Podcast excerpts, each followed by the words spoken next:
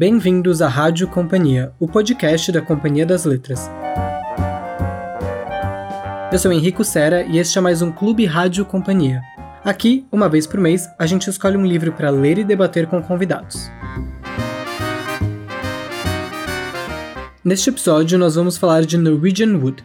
Publicado originalmente em 1987, este é o livro que transformou o japonês Haruki Murakami de um autor cult a um ícone cultural.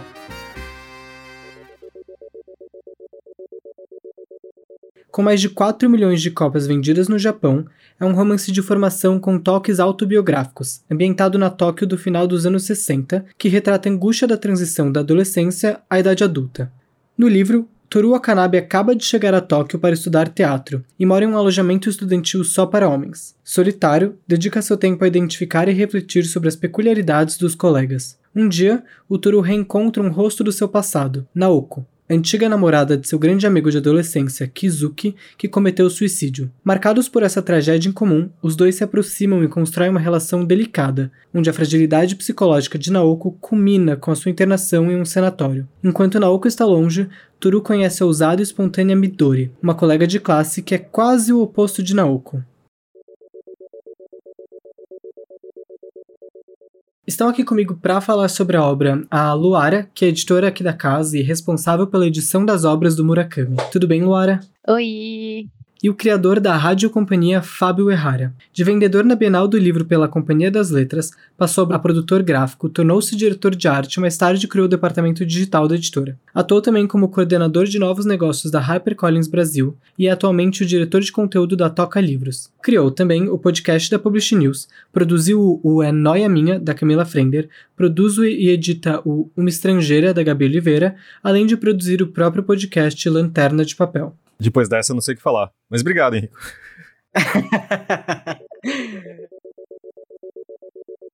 Bom, eu queria começar é, perguntando um pouco sobre como foi a leitura do livro para vocês e como vocês se relacionam com a obra do Murakami, o que, que vocês já leram, é, o que, que vocês gostam mais. O Fábio pode começar, né? O convidado de honra. Olha, para mim é uma relação bem pessoal. E é engraçado vocês terem me convidado esse, nesse momento, porque eu, eu releio pouca coisa, assim, sabe? Acho que a gente tem tanto livro novo para ler, né? Daquela pilha do lado da cama. Mas eu, tô relendo, eu tava relendo toda a obra. Quer dizer, a obra, a obra, pelo menos assim. Eu acho que eu tô no sexto livro do Murakami esse ano. Porque Sabe aquelas coisas de você precisar de comida quentinha, comfort food? Né? O Murakami para mim é um pouco isso. Eu não tinha chegado ainda no, no Norwegian Wood, mas foi um momento que eu reli a obra e eu falei assim, nossa, é, é um dos livros que eu lembro na época eu tinha mais gostado, que é um pouco diferente do restante da obra, né? Como você falou, tipo, colocou o Murakami em outro patamar, mas para mim eu nem sei, eu não lembrava tanto, mas ao mesmo tempo é, é aquele livro que eu comecei a reler na semana passada, porque falei, ai meu Deus, tem que reler pro podcast. E aí eu não parei mais, sabe? Parecia que eu tava maratonando aquela série que você viciou. Mas eu me relaciono com ele exatamente porque eu me identifico bastante com os personagens, seja no jeito bom ou ruim das coisas. Por ele contar, acho que de um jeito que faz a gente ficar mais próximo, que é em primeira pessoa, né? Então, aquele cara meio estranho, tímido, caladão, sei lá, que tem dificuldades de relacionamento com o mundo, com as pessoas, que gosta muito de, de comer, né? Ele sempre fala muito de comida e de música, então acho que tem muito disso. É um, acho que o meu autor favorito. Eu sempre, encho, quando a gente trabalhava junto, enchia o saco da Luara para saber quando ia sair o próximo, né? Eu, eu era esse tipo de, de cara. Desculpa, Luara.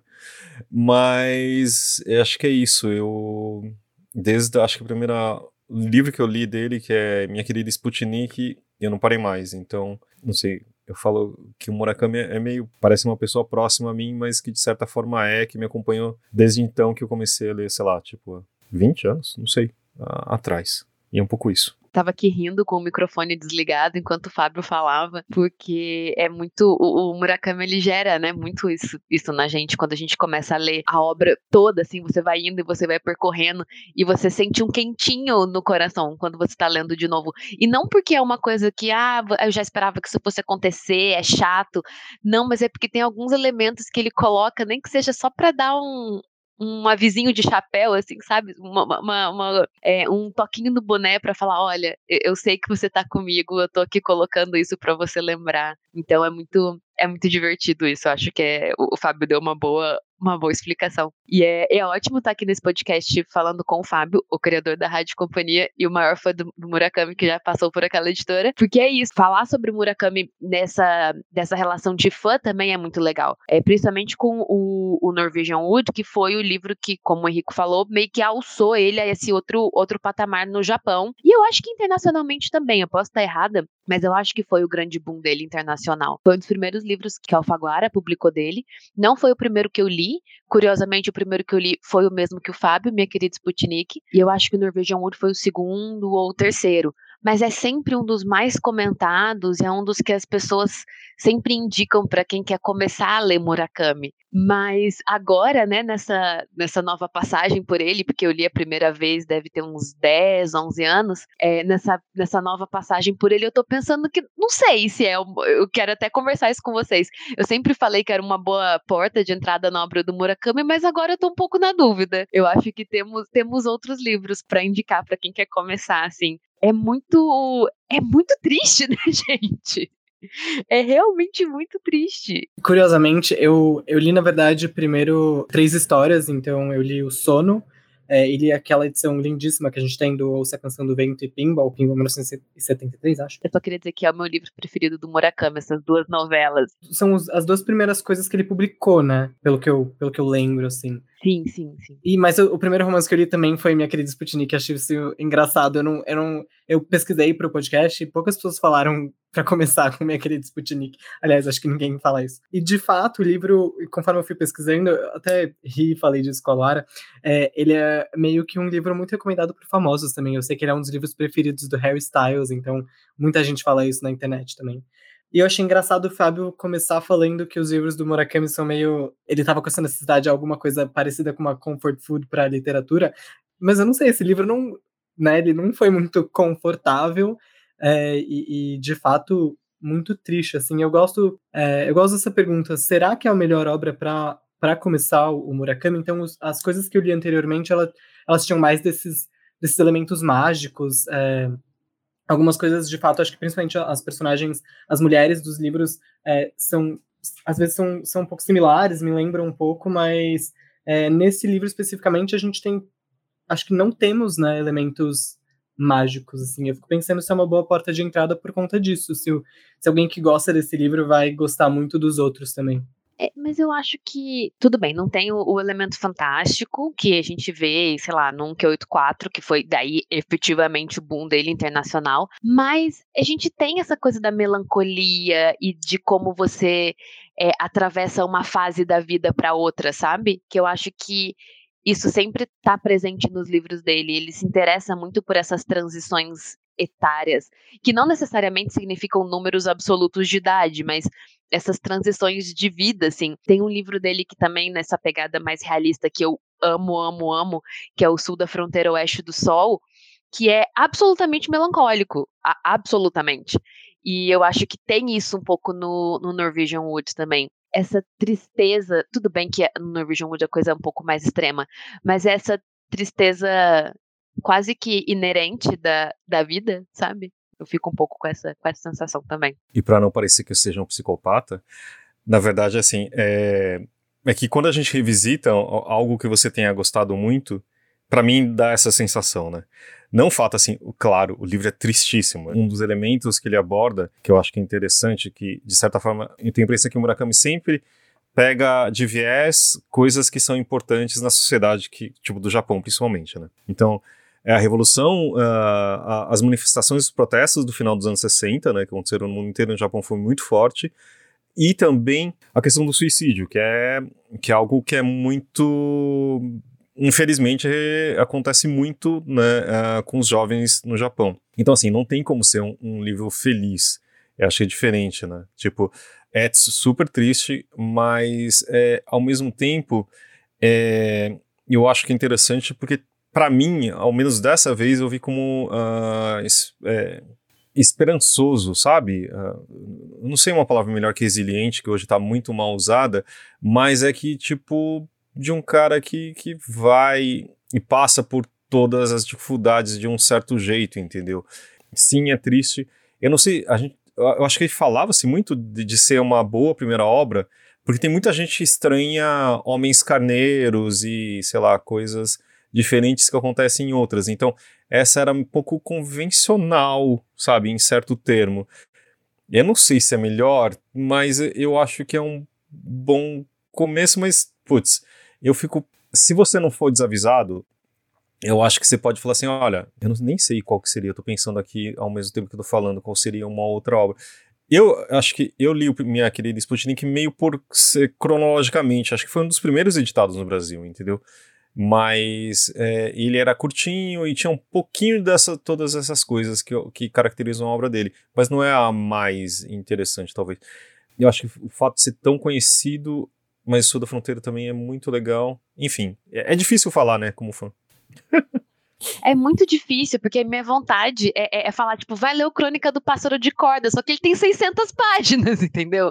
Então é um pouco, é um pouco difícil pedir pra pessoa começar por um livro de 600 páginas, eu entendo, mas é, é, é, a minha vontade, eu gosto muito também do Crônica do Pássaro de Corda, eu acho que ele tem tudo, ele tem esses elementos fantásticos, ele tem a coisa um pouco mais tradicional, se você quiser, ele não tem Homens Carneiro, porque eu, eu entendo a dificuldade realmente da trilogia do Rato, é, é uma questão, mas o, o Crônica do Pássaro de Corda, ele realmente tá, no, tá muito no meu coração. Apesar de não ser o meu livro preferido dele, ele tá muito no.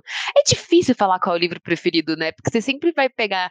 Ah, eu adoro esse elemento desse e esse elemento daquele outro. Então, acho que a gente tem que fazer uma, uma lista de pelo menos uns quatro preferidos aí. Acho justo. Mas, Laura, o que, você acha? Por que, que o, o Murakami atrai tantas pessoas e ao mesmo tempo não tantas? E ao mesmo tempo, ele, ele é muito, acho que. É, eu esqueci a palavra, mas assim, as pessoas amam ou odeiam. Né? Tipo, os críticos também tem uma coisa assim, aquela a, a piada do, do, Não é piada, velho. É tipo, será que ele ganha Nobel esse ano? Por que, que é, você acha que ele é tão. Ao mesmo tempo, ele é super popular. Quando ele vende 4 milhões de, de, de cópias num país que tem 140 milhões, é um pouco, né? Grande parte da. Uma parte importante leu. Mas que, que você acha que tem isso de esse popular e ao mesmo tempo literário? Como que é possível? Que sempre pareceu coisas muito difíceis de se conciliar. Trabalhando numa editora dá para perceber isso, né? Sim, é super difícil. O que ele faz é, é assim, é realmente o, o sonho de toda editora é achar aquele ponto entre o literário e o, e o, e o comercial, assim. É o, o assim, o, o, triângulo perfeito, sabe? Que você consegue fazer uma coisa que tem um, algum interesse formal, né? A forma traz alguma coisa, mas ele tem um conteúdo envolvente. É isso que a gente costuma né, descrever como o, essa junção das duas coisas, do literário e do mais comercial. E eu acho que ele consegue fazer isso muito bem, porque ele desenvolveu uma forma de escrever que é muito própria, e que é muito envolvente. Eu já, já usei a palavra, mas eu acho que realmente é, o melhor, é a, a melhor palavra para descrever. E é e é uma coisa que instiga a sua curiosidade, não no sentido do mistério, não no sentido de um romance policial, não é a, o mesmo tipo de curiosidade que você vai ter, mas é uma escrita que te leva a, a continuar o romance, sabe? É, a continuar dentro do livro, a continuar naqueles personagens. E eu acho que ele conjuga isso a personagens interessantes. Interessantes não no sentido de que eles fazem muita coisa, que eles são muito heróicos, ou que eles têm uma vida super cheia de estripulias, mas porque eles são o interessante do dia a dia, sabe? Que é uma coisa que, literariamente falando, sei lá, Alice Munro fez muito que é pegar esses personagens que são absolutamente banais no sentido do cotidiano, descrevê-los de alguma forma que é literariamente muito bonita. Claro, Alice Munro um pouco mais literária que o Murakami nesse sentido, mas eu acho que tem essa coisa do dia a dia, do cotidiano que ele consegue trazer para esses personagens de uma forma muito muito legal. Mas a, a, pergunta do Fábio é a pergunta de um milhão de dólares da edição, assim. O, o que acontece, né? O que, o que, como isso, como isso faz sucesso? O, o que faz esse livro fazer sucesso? É realmente uma per, é a pergunta que a gente está tentando responder aí, talvez desde Gutenberg, porque não, não tem como saber, sabe? É muito o eu sempre falo desse, dessa novela do, do, Henry James, que chama O Desenho do Tapete, e o plot dela é que um escritor descobre o que faz um, um livro ser bom. e eu vou estragar a novela para quem não leu, então se você quiser, se estiver ouvindo, você pode pular 30 segundos. Toda vez que o, o escritor vai contar para alguém qual é essa, essa coisa, pessoa morre, ou o escritor morre, ou acontece alguma coisa que ele não, consegue, não consegue contar até o final da novela. Então você nunca descobre qual é o desenho do tapete. Mas, enfim, eu acho que é isso. A gente está sempre procurando o que é que faz um romance ser um bom romance, mas a gente nunca vai descobrir. E talvez seja essa graça da, da literatura. Enfim, divaguei um pouco aqui, mas eu acho que é isso. Eu tenho um palpite também, que eu acho que, as, é, lendo das influências dele, eu acho que tem muito. Ele é muito influenciado pela literatura ocidental, né? Acho que por isso também ele tem alcance no mundo inteiro, não só no Japão. Porque no Japão é, é muito, é, é, muito centrado em si mesmo em termos de literatura, né? Os pais dele são é, são eram professores de literatura. É, então, eu acho que junta isso, acho que o Grant Gatsby é uma obra para ele que acho que ele comenta, acho que nesse mesmo livro, né, no Norwegian Wood, da importância que o próprio personagem ele relê, né, e, mas é uma coisa do próprio Murakami, acho que ele já falou isso em, em, em algumas entrevistas e livros. E ele, e ele é o, o, a tradução japonesa do Grande Gatsby. A, a, mais reconhecida é a dele, se eu não me engano. Ele, ele que traduziu para o japonês, assim, ele realmente tem uma, uma grande relação com o livro. É verdade. Ah, ele é tradutor também, né? Então, é, eu e juntar isso com. Uh, ele gosta muito de policiais também, não é, Laura? E então eu acho que uma coisa que me que tem nos livros, que eu sempre me chama atenção, é de ser aquele que você vira as páginas direto, sabe? Você quer saber o que acontece. Então ele consegue juntar essa agilidade, mesmo no mundo muito interior, muito na cabeça dele, com essa. Uh, com a parte descritiva, etc. Então, juntar um pouco do policial com o literário, sabe? Não sei, para mim dá essa impressão, porque por isso que eu acho que tem interessante os mistérios, o que vai acontecer, sabe? Quem fez, mas não é exatamente quem matou quem, sabe? É de, posto de um outro jeito. É, e, e, acho uma sensação que eu tenho, pelo menos, lendo, pesquisando sobre os livros, é uma coisa que, que para mim foi ressaltada. É, você fala um pouco, Fábio, desse mistério, dessa, é, dessa nuance quase de, é, né, policial que, que não é um policial, mas o, os livros eles não eles têm um mistério que é meio inexplicável e, e as interpretações são muito diversas assim, né? Então é, você, Fábio, por exemplo, fala que no final, o, o, não sei se no final, mas o livro te dá te dá um aceno, uma né, uma leve esperança ali. Para mim também, eu acho que o livro tem um final esperançoso, mas eu fui lendo outras é, resenhas, pessoas comentando, e tem pessoas que que não acham, ou, ou, tem pessoas que, sei lá, eu vi uma, uma interpretação de que a Reiko, na verdade, matou a Naoko. então, é, as pessoas vão construindo as próprias narrativas, e acho que isso é meio. Talvez seja meio proposital, mas também acho uma função importante da, da literatura gerar essa especulação e não amarrar todas as pontas e não e, e criar essa ambientação de, de reflexão e de mistério, de certa forma. Nossa, essa teoria é muito estranha. Eu ia falar boa, mas não é o caso, mas eu nunca tinha imaginado isso. Para mim também, assim, o que leva a, a né, na minha visão muito pouco literária, mas é, tentando entender um pouco de, de arte, etc., tipo um filme bom, uma série, um livro, é de quanto mais camadas e leituras você possa ter. Então, tipo, relendo a obra dele, para mim é completamente diferente do que eu li há 10 anos atrás. Eu sou uma pessoa diferente, eu leio diferente e é um momento completamente diferente, né? Então, acho que assim, sem dúvida, eu não tô eu estou sou mais menos triste sabe do que na, nessa época eu dou risada porque né hoje que eu consigo mas do tipo então acho que eu tenho uma leitura melhor sabe então acho que depende muito dessa possibilidade, da camada que você quer trazer e o que você lê do livro, né? Tipo, o que você traz. Porque, realmente, assim, todos os personagens, é, tipo, parte dos personagens não, não tem uma resolução feliz, digamos assim, né? Então, e você pode se identificar mais com esses outros personagens, né?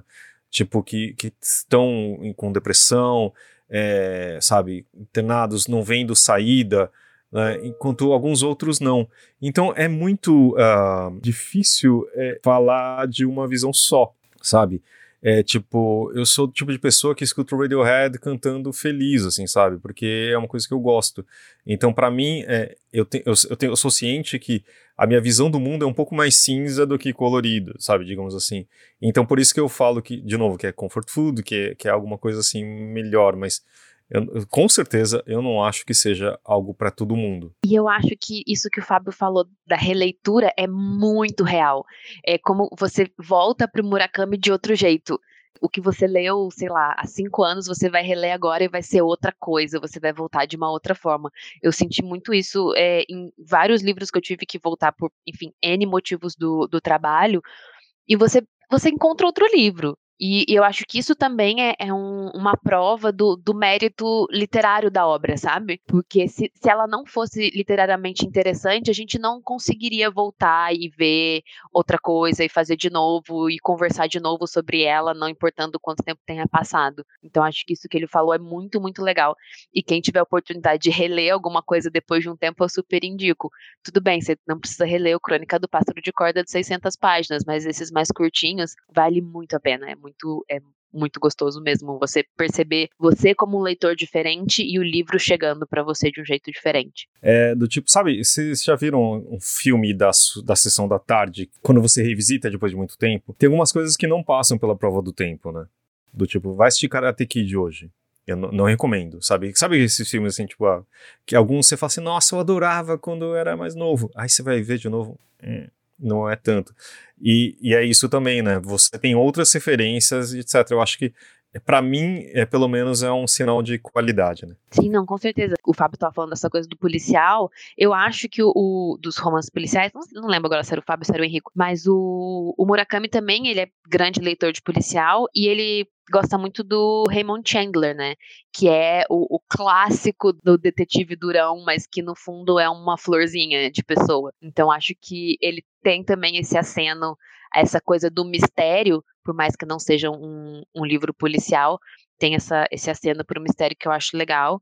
E eu acho que ele traduziu também alguma coisa do Chandler, eu posso estar errada. Eu sempre confundo se ele traduziu do Chandler ou do Carver, porque eu, ele também gosta muito do Carver e o, um dos livros dele de não ficção, né, o que eu falo quando eu falo de corrida, é baseado no que eu falo quando eu falo de amor do Carver, então eu sempre acabo confundindo qual dos dois ele qual dos dois Raymonds ele traduziu, mas eu posso conferir depois e pedir para o Henrico colocar nas informações do podcast. Pode deixar que eu, que eu vou colocar. E eu tenho eu, uma coisa que eu queria falar sobre, sobre que é uma grande parte do livro é morte e, e suicídio, né?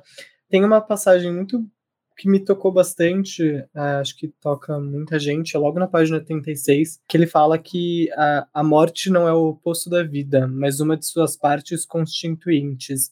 E que o suicídio do, do Kizuki, por mais que seja uma coisa que ele parece não inteiramente ignorar, mas que ele parece que evita falar sobre, pensar sobre, né? A, acho que o maior ponto de contato é, para falar sobre o suicídio é, do Kizuki é a Naoko. Mas ele, é, ele diz essa coisa bonita de que ele, ele começa a incorporar. Ele achava que a morte era uma coisa distante, depois do suicídio ele incorpora a, a morte na vida dele é, e entende a morte como, como uma parte do que, do que vai acontecer com ele também com as outras pessoas. E o livro tem muitas mortes, então a gente tem é, a Naoko, que, é, bom, enfim, vou, quem está ouvindo aqui já deve ter lido o livro, mas a Naoko, que também se suicida, a irmã da Naoko, que é, se suicidou na infância da Naoko, nós temos o, é, o próprio Kizuki e os pais da Midori, que falecem os dois de câncer, mas a Midori também cita é, os avós. Temos também a namorada do Nagasawa, que depois de um tempo vai se suicidar. É, para o momento, para além da narrativa, ele só cita esse suicídio também.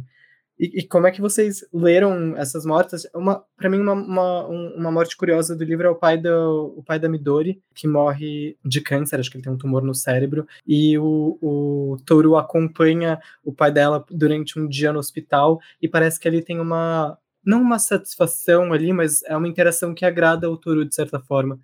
Eu queria ouvir de vocês que, como vocês veem todas essas, essas, essas mortes, esses suicídios, como que vocês lidaram com, com essa leitura. É, eu acho que tem uma, tem uma coisa, enfim, um, grande tabu da sociedade ocidental que é lidar com a morte, assim, como, como a gente vai fazer isso e como a gente não consegue incorporar isso nos, na sociedade oriental, é, ocidental talvez mais europeizante, né?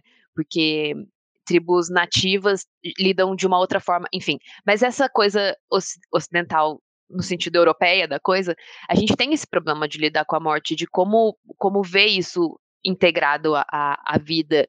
E mesmo em, sei lá, cursos de graduação como medicina, enfermagem, que são profissões que lidam com a morte efetivamente todos os dias, eles precisam de um aparato quase que filosófico e teórico diferente, porque a nossa sociedade não dá conta de, de incluir isso. Eles realmente precisam pensar naquilo de uma outra forma e encarar aquilo de uma outra forma para conseguir sobreviver.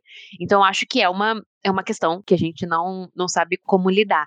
E toda vez que isso aparece para mim em, na literatura, me agrada porque eu acho que é uma pessoa tentando ver isso de uma de uma forma. Eu vou queimar a minha indicação do final agora, porque no final a gente vai indicar, né, livros e tal. Eu vou pensar alguma coisa até o final, mas eu ia indicar o livro Crocodilo do Rever Contreras, que é um autor brasileiro contemporâneo, e ele vai falar do suicídio de um, de um, de um adulto mas é, quem está narrando é o pai. Então, o suicídio acontece logo no começo do livro e é o pai lidando com o suicídio desse filho. E eu sempre acho muito corajoso e interessante quando esse tema surge para a gente na nossa literatura. É trazendo agora, né, para a literatura brasileira, porque a gente não pensa sobre isso. A gente tem essa, essa questão do, de não poder noticiar, disso não aparecer nos jornais, mas é uma preocupação. E como a gente vai lidar com isso, a literatura é um, é um, um grande, enfim, um grande trunfo, eu acho. Então acho, acho corajoso.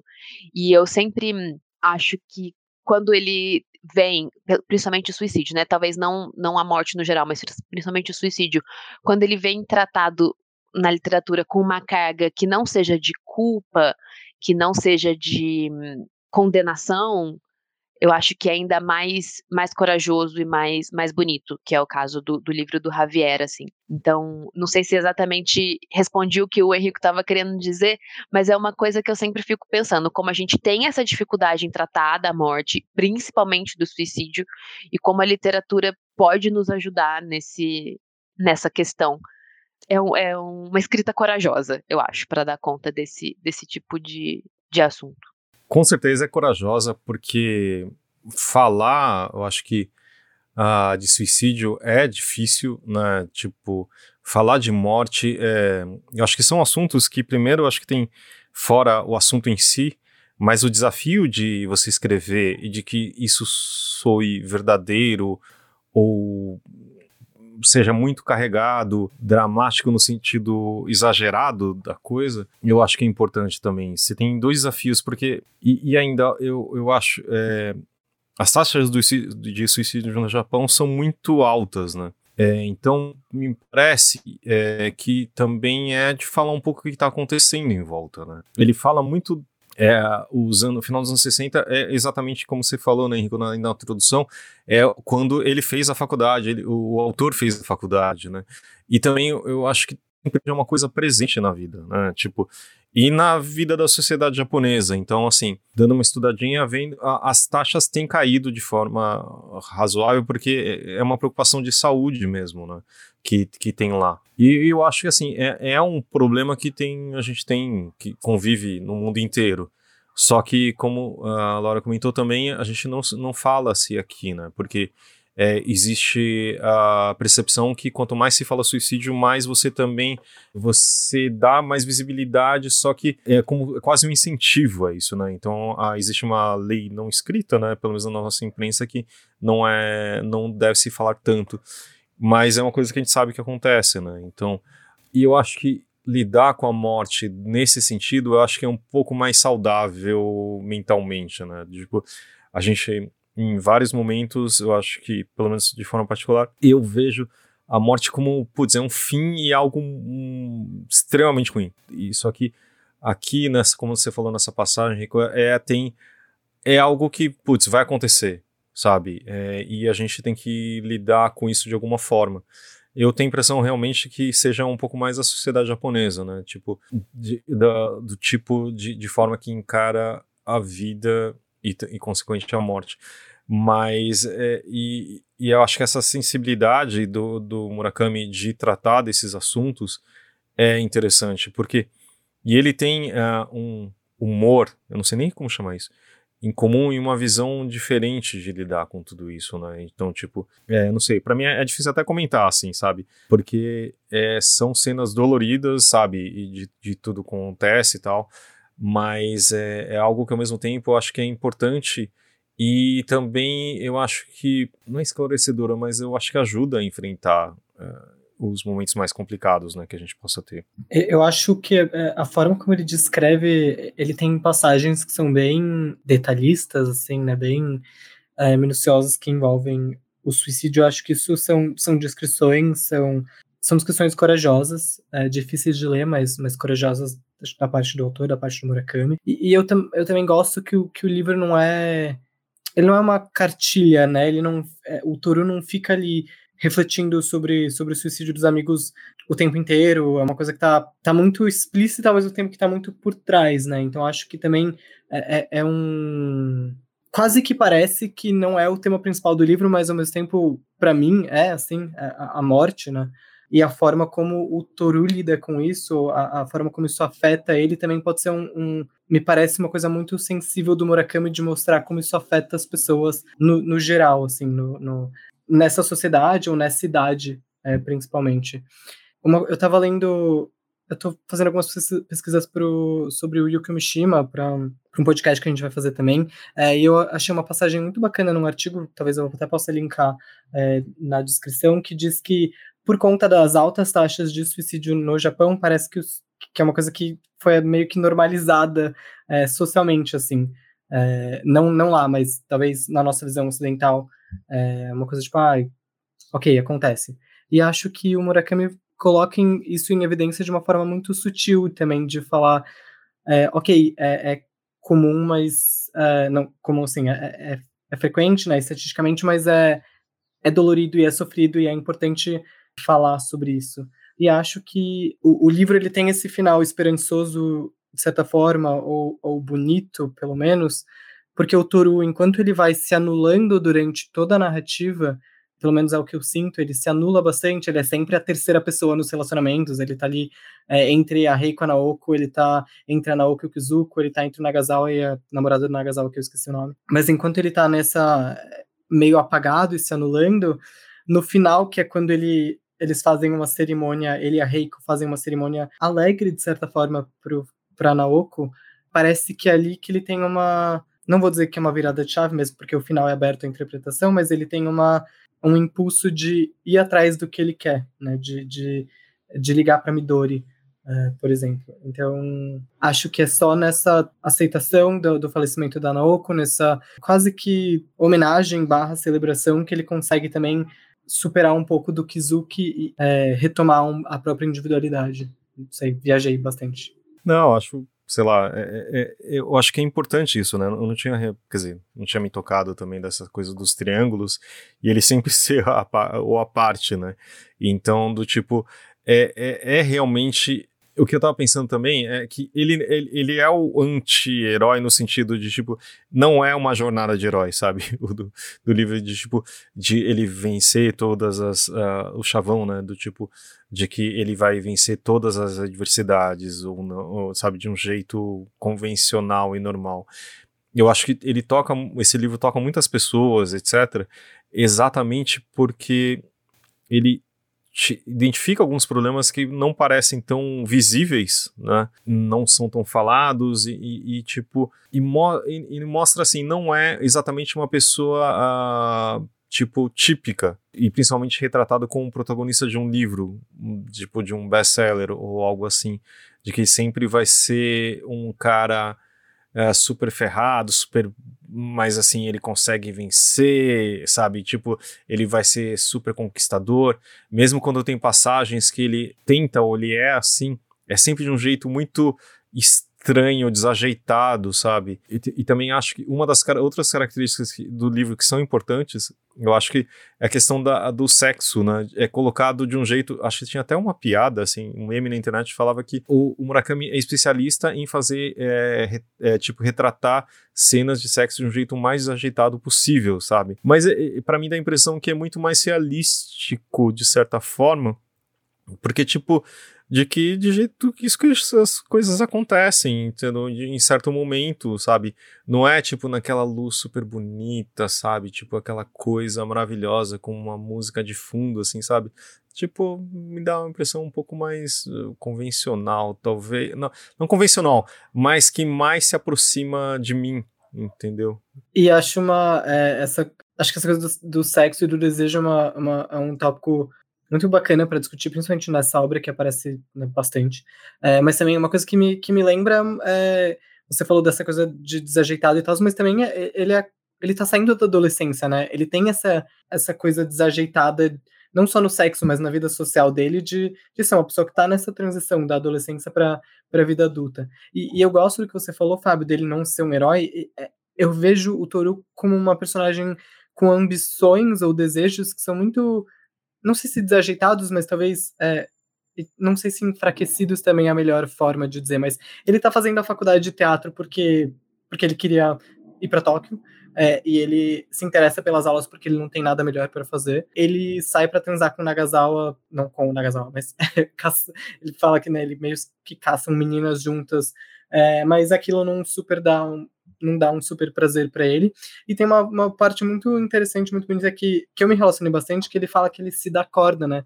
Que todo dia de manhã ele precisa se dar corda e pensar no que ele vai fazer, e só assim ele consegue seguir com o dia dele, e que domingo é um dia mais difícil porque ele não tem muitas coisas para fazer, ele não tem muito pelo que se dar corda. E, e, acho que isso é muito próximo, talvez, da, da, pelo menos da minha experiência na transição da, da adolescência para essa fase mais jovem adulto. É, é uma coisa que, que me tocou bastante também. Eu acho que isso que o Fábio falou das, das cenas de sexo, eu concordo, assim. É, tem algumas que são realmente mais próximas da realidade, mas tem um, não nesse livro necessariamente, mas tem umas que ele exagera, porque, assim, é desconfortável de ler, de tão estranho. É, eu lembro de uma, acho que é no 843, se eu não me no 2 ou no 3, acho que no 3, que eu li, assim, eu ficava, meu Deus, eu não acredito que, isso tá, que, ele, que ele escreveu isso, porque era realmente muito esdrúxulo de alguma forma. Então ele tem essa, né, conhecido por essa, essa coisa das, das cenas de sexo estranhas, mas eu acho que em algum momento isso faz sentido, como vocês estão falando. E, e eu acho que faz sentido quando ele está estudando com esses personagens, acho que ele está meio que estudando essa transição. E enquanto vocês estavam falando, eu comecei a pensar que talvez ele não tivesse só estudando essa transição de idade, né, dessa do começo da vida adulta, mas ele está também é, estudando essa transição de vida e morte e estudando como isso acontece, como essa transição afeta da mesma forma que, que outros tipos de, de transição etária. Então eu fico pensando até que ponto é, é diferente esse, esse estudo que ele está fazendo com os personagens ou não. Porque eu sempre vi ele muito como esse, esse autor que fala de um lugar muito parado, no sentido de que os livros não, não tem muitos acontecimentos que movem a história, né? Então ele tá meio que estático, mais do que parado, estático em algum sentido, mas é um estático que se preocupa muito com essas, com essas transições. Então tem essa, essa dualidade que eu acho, enfim, interessante. Enquanto vocês estavam falando, eu fiquei pensando, pensando muito nisso também. É, uma, uma dúvida agora, mudando um pouco de assunto, mas falando do nome do livro, que tem referência com a música dos Beatles. Vocês pesquisaram alguma coisa sobre? Vocês, alguém tem algum, algum comentário sobre isso? Porque, fala, Fábio. O básico, tipo, a minha pesquisa na Wikipedia mostrou também que, tipo, é, o título no Japão é traduzido, né? Então é, tipo, como se fosse Norwegian Wood. É, o Norwegian Wood dos Beatles é, foi uma das primeiras músicas que eles deixaram da fase Ye Ye para uma fase mais elaborada, né? Pelo que eu saiba, que é do Rubber Soul, etc. E aí é, é uma letra um pouco mais estranha contando uma história. Né? E o Norwegian Wood na música é, era uma, um revestimento de parede que era muito na moda. Então, para mostrar do tipo, olha, que ele tinha ido no quarto de uma, de uma menina e a fofoca fala que era tipo o John Lennon estava traindo a esposa na época, etc. E fala assim: ela mostrando assim: ah, vamos conhecer aqui minha casa e aqui, né? Isso na minha visão, na minha tradução esdrúxula. E tipo, ah, olha só essa parede que estranha. O Murakami, é, claramente, ele é fã de música, ele teve aqui a história do do, do café de jazz durante sete anos, etc. E a, acho que a referência no Japão é quando eles traduziram o título e não é Norwegian Wood, é tipo, a Luara que pode me ajudar melhor, tipo falando assim que a Norwegian não é a madeira, é a floresta. Tipo, é uma floresta norueguesa, né? Então tem uma dualidade ali também que eu achei engraçado, porque tem uma presença de, da natureza ali também em várias passagens. Então, assim, claro que a música é tocada várias vezes, tem uma piada que diz que a Naoko tem que colocar uma, uma nota de 10 ienes ou algo assim, toda vez que ela pede para aquela música ser cantada. Então, do tipo, já ouviu milhares de vezes. E assim, acho que a relação é, é engraçada e não é tão direta quanto parece ser né? Do tipo, tem acho que uma relação do tipo, é a, a música que eu entendi do, dos Beatles é uma história de amor meio estranha, que talvez nesse caso seja também. É uma história de amor não linear, digamos assim, não tão convencional. É, é a ligação que eu fiz, pelo menos. Eu, eu sinto que é, a, a, música tem um, um teor sexual também bem é, ela é intensa né, sexualmente e parece que essa, essa é, tem uma frustração ali de que a menina vai dormir, não transa com, com ele, então. E ela começa, né, falando alguma coisa do tipo, a música começa com I once had a, had a girl or she had me, alguma coisa assim. E eu acho que isso às vezes abre interpretação, pelas coisas que eu li também, de interpretar essa história como. E, e eu li essa interpretação, eu fiquei um pouco chateado com essa interpretação, mas como se a Naoko tivesse, de certa forma, enganando o Toru. É, e ele fala isso no primeiro capítulo, né? Que ele pensa muito sobre o fato de que a, de que a Naoko nunca o amou de, de verdade, assim. Acho que está aberto para interpretação. E aí eu fiquei. É, é, eu também, é, lendo a letra da música, me senti um pouco distante no sentido. É, também acho que a relação não é tão direta e também não acho que ela é um caminho para interpretar as ações da Naoko ou a, ou a, a relação, talvez, essa relação de amor, né, como essa coisa da, da Naoko, sei lá, tá é, enrolando o Toru, acho que não tem, não é muito por aí, assim. Voltando só um pouquinho no que o Fábio falou da coisa do, do título, né, e do, da tradução japonesa, tem, acho que tem duas coisas interessantes desse, desse livro em questão de tradução e, e da língua inglesa. É, eu, no alto dos meus dois anos de estudo de japonês, que foi tudo que eu fiz, eu consigo, é, o que eu consigo entender melhor é que o título em japonês, que é Norway, né, no Mori, é, esse mori é a palavra que realmente é de wood, é madeira, mas ele é a mesma palavra para floresta. Então, é, é, o mesmo kanji para as duas coisas. É, então, eu acho que tem essa, essa, essa questão, efetivamente, de como ele colocou o título em japonês. Porque ele não usou o nome da, da música em, totalmente em inglês, né? Não tá escrito Norwegian Wood, tá? É Nor Norvei, né? Noruvei, como se fosse o, Norwegian, e o Mori, que é a palavra japonesa para madeira barra floresta. Então tem uma intenção ali. Eu acho que isso, isso é claro, tem uma, uma questão. E da, da, na tradução para o inglês, é engraçado que é, esse livro teve duas traduções. É, teve uma, esse livro na, foi lançado em japonês em 87, que é curiosamente o ano que eu nasci, e informação super importante. E ele e a primeira tradução para o inglês acontece em 89, dois anos depois. É, é, muito na década de 80, isso é quase tradução simultânea, assim. Só que é uma tradução que circula muito pouco em língua inglesa. Ela é uma tradução feita meio que por uma encomenda estranha, enfim, é uma tradução que não circula tanto. E daí, nos anos 2000, que a gente tem a tradução que é a tradução que a gente usa até hoje, que é do Jay Rubin, que é um, um, dos grandes tradutores do Murakami em, em língua inglesa. Então, é, a gente ainda tem essa, essa outra camada, né? Que o livro foi traduzido para o inglês duas vezes, o que não é comum, efetivamente não é comum um livro ser traduzido para o inglês mais de uma vez, e principalmente no espaço curto de tempo como esse, o mercado de língua inglesa ele tem muita dificuldade de absorver traduções, é, e principalmente traduções de, de idiomas não latinos, né? Então é, é ainda mais difícil você ver duas traduções do mesmo livro e tem essa, enfim, tem essa questão. E nas duas, nas duas traduções, o título do livro fica como Norwegian, Nor, Norwegian Wood, normal. Essa questão se perde do floresta barra barra madeira. Então eu acho, acho enfim, interessante. Eu queria, quando o Fábio falou, eu lembrei dessa, dessa questão das duas, das duas traduções e achei que, que valia falar. Não, e tem, acho que uma parte bem interessante que me chamou a atenção dessa. Eu não, não consegui ler essa a primeira tradução em inglês, mas é que tinha uma coisa que eu achei bem estranha, que tem o companheiro de quarto, né, do tipo, que não, não, nunca é nomeado. No japonês, na primeira tradução, eles colocaram como kamikaze que eu achei bem estranho, sabe? Tipo. Mentira, eu não sabia disso. É, é. Então acho que deve ter um, esse é um dos motivos. Eu acho que tinha outro exemplo estranho. E aí, tipo, acho que no outro vira Stormtrooper, se eu não me engano, não tenho certeza. Mas do tipo, é, você fala assim, é uma visão, digamos, é uma tradução bem estranha, não é? Gente, loucura, eu não sabia. Eu realmente não sabia, eu não, eu não lembrava, eu não, não sei nem quem fez a, a, a, primeira tradução, nem nada. Mas eu, eu sei que foi alguma coisa esquisita, ela foi publicada de um jeito estranho. A primeira tradução não foi uma. Pelo, posso ter lido errado, mas é, que um professor fez com alguns alunos, alguma coisa assim? Averiguar. Eu não sei, tem, tem alguma coisa estranha na, na, publicação. A gente tem que, tem que é, procurar um pouco mais. Eu não sei de cabeça. É, a gente tem que averiguar essa, essa informação, mas ela, essa tradução de 89 ela é estranha.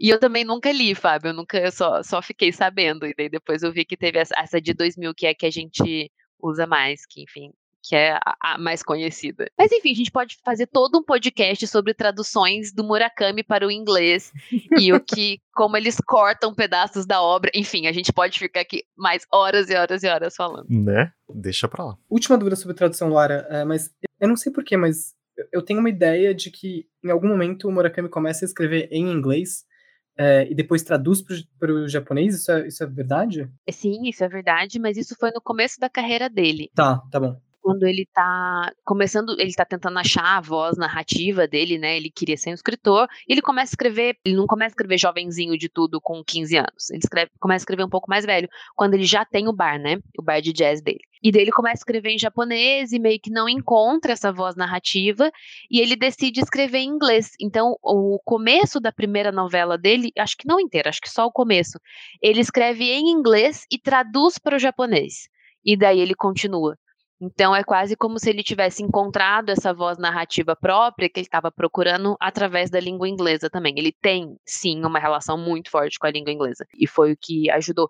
E isso tá no prefácio dessa edição linda que eu amo, que é do Ouça a Canção do Vento e Pinball. Ele fez um prefácio para essas duas essas duas novelas, que são as duas primeiras novelas dele, e é, se eu não me engano chama é, Escrever Romances na Mesa da Cozinha, alguma coisa assim, que, que ele conta como ele estava escrevendo, como ele chegava do bar, sentava na mesa da cozinha e escrevia. É, esse livro é muito, é muito legal.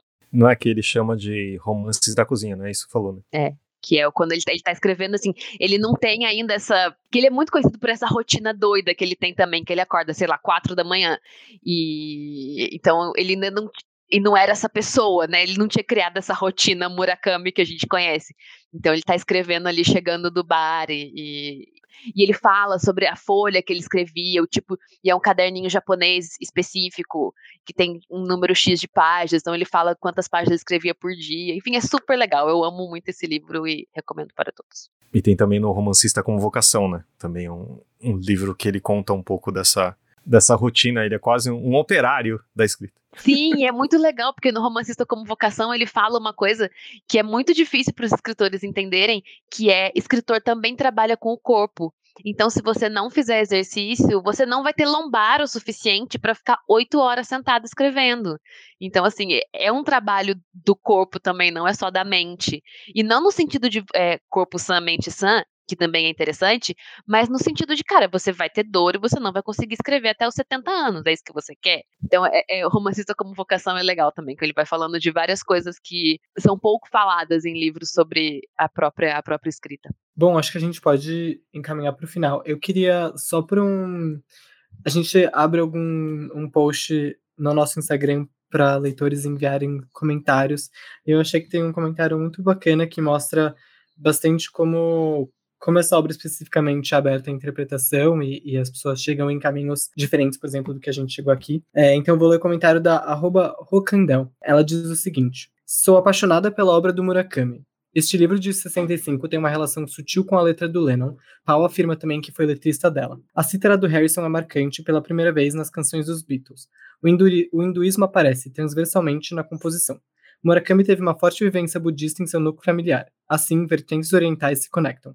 A madeira norueguesa era um mistério para mim em minha juventude. Após um mestrado em literatura e muita leitura na veia, compreendi que Murakami estava se referindo ao véu de Maia, a vida de ilusão que levou seu colega ao suicídio.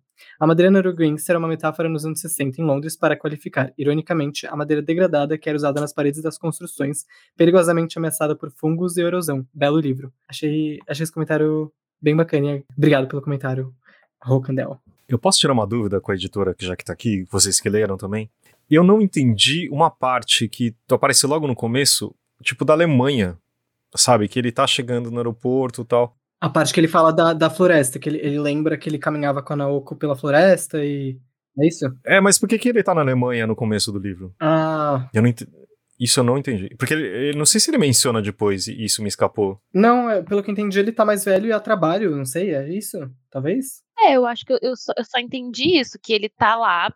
Enfim, isso não, não tem uma, uma relação com o que ele vai lembrar depois. É só uma viagem que ele tá fazendo. Foi assim que eu, que eu entendi, pelo menos. Não sei. É, eu não, assim, para mim dá a impressão que, é, que falando assim, ele envelheceu no final, né? Tipo, já mostra isso, né? Que, tipo, ele superou, ele já tá em um momento diferente, mas... É, ele, ele seguiu com a vida, é. Mas eu achei engraçado isso, menção. É, e eu acho que isso é importante num livro, num livro que tá falando sobre suicídio, que desde o começo você sabe que ele não vai se matar. Hum, tá. Sim, sim. Então você sabe que essa, esse personagem, ele já deixa bem claro para você que vai ter uma vida maior do que aquela que ele tá contando na adolescência. Então acho que tem essa começar com essa que a gente chama de moldura, né? Uhum. Começar com essa moldura é, o, é um recurso narrativo pra gente saber desde o começo que ele não vai se matar. Agora de por que ser Alemanha, eu acho que talvez só porque ele quis, assim. Não vejo uma uma grande explicação. Que foi isso? Nossa, será que ele menciona em outro momento? Mas deve ter alguma teoria no Reddit que fala é, alguma coisa bizarra sobre isso. Com certeza, com certeza. Ah, e outra coisa. Para de, tipo, as pessoas ficam falando assim, ah, que é não, pelo amor de Deus, não culpa a vítima. Tá, tudo bem, sabe? Ah, que raiva. Exato, sim. é, essas teorias é, curiosas que surgem por aí. Curiosas para dizer o mínimo. É. é. Sim.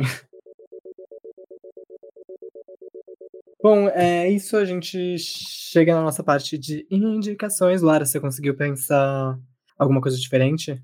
Pode manter a mesma. Ah, gente, é, é muito ruim, porque Sério, eu sempre faço isso, acho que, sei lá, o terceiro ou quarto clube que eu participo, e eu sempre queimo a minha indicação no meio, mas tudo bem. É, eu, enfim, vou falar de novo do Crocodilo, do Javier Contreras, do romance brasileiro, contemporâneo. É, ele é realmente muito bonito, gente. Recomendo muito, muito, muito a leitura de verdade. Pensei nos dois clássicos, que são o. Porque eu acho que a gente falou muito de suicídio e pouco de, da ideia da depressão. Mas aí, enfim, a gente pode fazer um, um outro clube companhia para falar sobre isso. Então, acho que a, as duas coisas andam de, de mão dadas em boa parte do tempo. Não todo, mas enfim, boa parte do tempo. Então, tem os dois livros do Solomon, tanto o Demônio do Meio-Dia, que é um grande relato sobre a depressão, quanto um bem pequenininho, que é um crime da solidão, que são relatos efetivamente sobre o suicídio. E eu pensei em um, que agora forçando um pouco a barra, mas que, que né, eu queimei a minha indicação, que não fala exatamente de suicídio, mas fala da nossa relação com a doença e com o envelhecer do corpo, digamos assim, né? Com o que você vai fazer com essa, com essa questão da doença. E de um jeito muito. É, o Fábio falou de humor do Murakami uma, uma, uma hora, né? Mas de um jeito muito. É, eu não quero falar fofo, mas quase cândido, assim. Que é o relato de um gato viajante. Que também é de uma autora japonesa, da Hiro Arikawa. Tem essa questão da, da doença de um jeito muito é, é, é, bonito, acho que a beleza não, não precisa excluir a tristeza, então eu posso falar isso de um jeito muito bonito. É isso, apesar de eu ter queimado a minha indicação. Eu. Vocês viram o filme? A adaptação do Norwegian Wood? Não, não vi, você viu? É bem legal, viu? É, eu tenho uma regra minha que, assim, eu, prefiro, eu sempre gosto de ler o primeiro livro, depois ver o filme que geralmente para me decepcionar menos, eu não sei, enfim. E mas é, é, bem bonito e é muito muito fiel, muito original à obra. E tem outro filme que eu acho que vale a pena, e se você é Murakami, é você vê, desculpa, me é de o Drive My Car, que foi indicado a vários Oscars, Oscars, sei lá, e é um outro que também que tá é, no ah, sobre mulheres. Nossa, deu branco agora, me ajudem. Ele tá, acho que no Elefante Desaparece ou no é, Homem Sem Mulheres. O Homem Sem Mulheres. No Homem Sem Mulheres. É, ele tá no, no Homem Sem Mulheres, uhum. Então, e é um, um filme muito bom. Então, acho que é, tipo, expandindo o universo. Nossa, falando muito bem. O no universo expandido. Nossa, adorei, porque eu, eu, amei o Drive My Car, é, que o Fábio falou. E eu lembrei agora, no universo expandido do Murakami, do filme O Burning, que é o filme sul-coreano que eu amo de paixão também e que eu acho que super vale a pena. É outra pegada. E daí esse tá num, é baseado em um conto que tá no Elefante Desaparece, acho que talvez por isso tenha confundido, mas amo, acho um filme belíssimo também. Ah, e só mais uma indicação aí li, literária. É, eu vou, vai ser, eu, vocês vão ver no link, tá? Mas o Combine. Vocês leram esse livro? Sim. Uhum. Eu achei interessante porque eu acho que o Murakami tem, um, um, às vezes, um problema com as personagens femininas. Eu não sei se vocês concordam ou não. Em alguns momentos são um pouco. É, é acho que vai melhorando com o tempo, mas enfim. É, e é uma autora uh, japonesa também que acho que mostra. Acho que tem uma influência, mas vale super a pena. E já é traduzido aqui no Brasil. Sim, é incrível. É a Sayaka Murata é, Minha Querida Combine, foi traduzido pela Rita Cole. Hum, e se eu não legal. me engano, ela teve uma, uma grande indicação do Murakami para esse sucesso internacional também. Posso estar errada, se eu tiver, Henrico vai me corrigir e vai tirar essa parte, mas ela é, nossa, concordo com o Fábio, é um excelente livro. É, eu vou reiterar bastante as indicações do Solomon e o do Minha Querida Combine, mas achei todas as indicações incríveis. E vou indicar dois livros. O primeiro é Esforços Olímpicos, da Annelise Chen. É um livro que uma mulher que está na faculdade, se não me engano, um dos amigos dela é, se mata e ela começa a fazer uma reflexão é, sobre suicídio é, e sobre o esforço e o sucesso na sociedade americana, mas também trazendo um pouco das origens dela. É, se não me engano, os pais dela são japoneses. Eu gosto bastante dele, eu, eu, é, eu gosto muito da temática de esporte, então também um livro bacana para quem se interessa sobre isso. Ela fala um pouco sobre a, a, ideia das Olimpíadas, como isso se estabeleceu, o que, que sugerem atletas hoje em dia. É, então fica aí minha indicação, tristíssimo, porém muito bom. E As Virgens Suicidas, do Jeffrey Jennings. Eu falo muito sobre esse livro o tempo inteiro, eu gosto bastante. Acho que ele tem uma muito diferente, né, do Norwegian Wood, mas tem uma pegada interessante para falar sobre adolescência, para falar sobre suicídio. Então, o livro é narrado por um coro de meninos que é, são velhos, então eles estão é, narrando de um ponto de vista distante dessa é, dos acontecimentos. E quando eles eram adolescentes, eles eram super encantados pelas irmãs Liz Bond, se não me engano, e elas vão se matando numa sequência, eles vão acompanhando esses suicídios, tentando entender os motivos, as motivações por trás desses acontecimentos.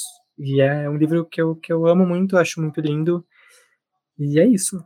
O dia que o Henrico indicar um livro feliz, vai ser assim, sei lá, vai ser o dia que vai chover peixe, tal qual no Kafka Beira-Mar, porque é impressionante. Mas é, é, eu sei. A gente, quando a gente era vizinho de mesa, né, Henrico, a gente sempre tinha essas indicações, inclusive de música, etc. Te entendo. Eu, te, eu estou te abraçando aqui. obrigado, Fábio. Bom, então, muito obrigado por toparem participar. É sempre é, fiquei muito feliz que o Fábio participou, criador do, da Rádio Companhia. E Luara, sua presença é sempre muito, muito, muito é, iluminada, muito divertida, mesmo que a gente geralmente fale de livros muito tristes também. Obrigado, gente. Foi, foi muito legal estar aqui de volta depois de alguns trocentos episódios, mas é, é, e é muito legal estar com vocês dois. Uh, faz, fazia muito tempo que a gente não ficava aqui batendo papo e aproveitou e gravou. Obrigado, gente. Beijo para você, Henrique, e para você, Laura. Não, gente, foi, foi ótimo. Realmente estou muito feliz, estou muito, muito honrada de estar conversando com o Fábio de novo. Enfim, sempre, sempre muito gostoso falar sobre Murakami. Enfim, Henrico, da próxima vez vamos um livro alegre, tá bom? Da próxima a gente escolhe um livro que dê alguma alegria.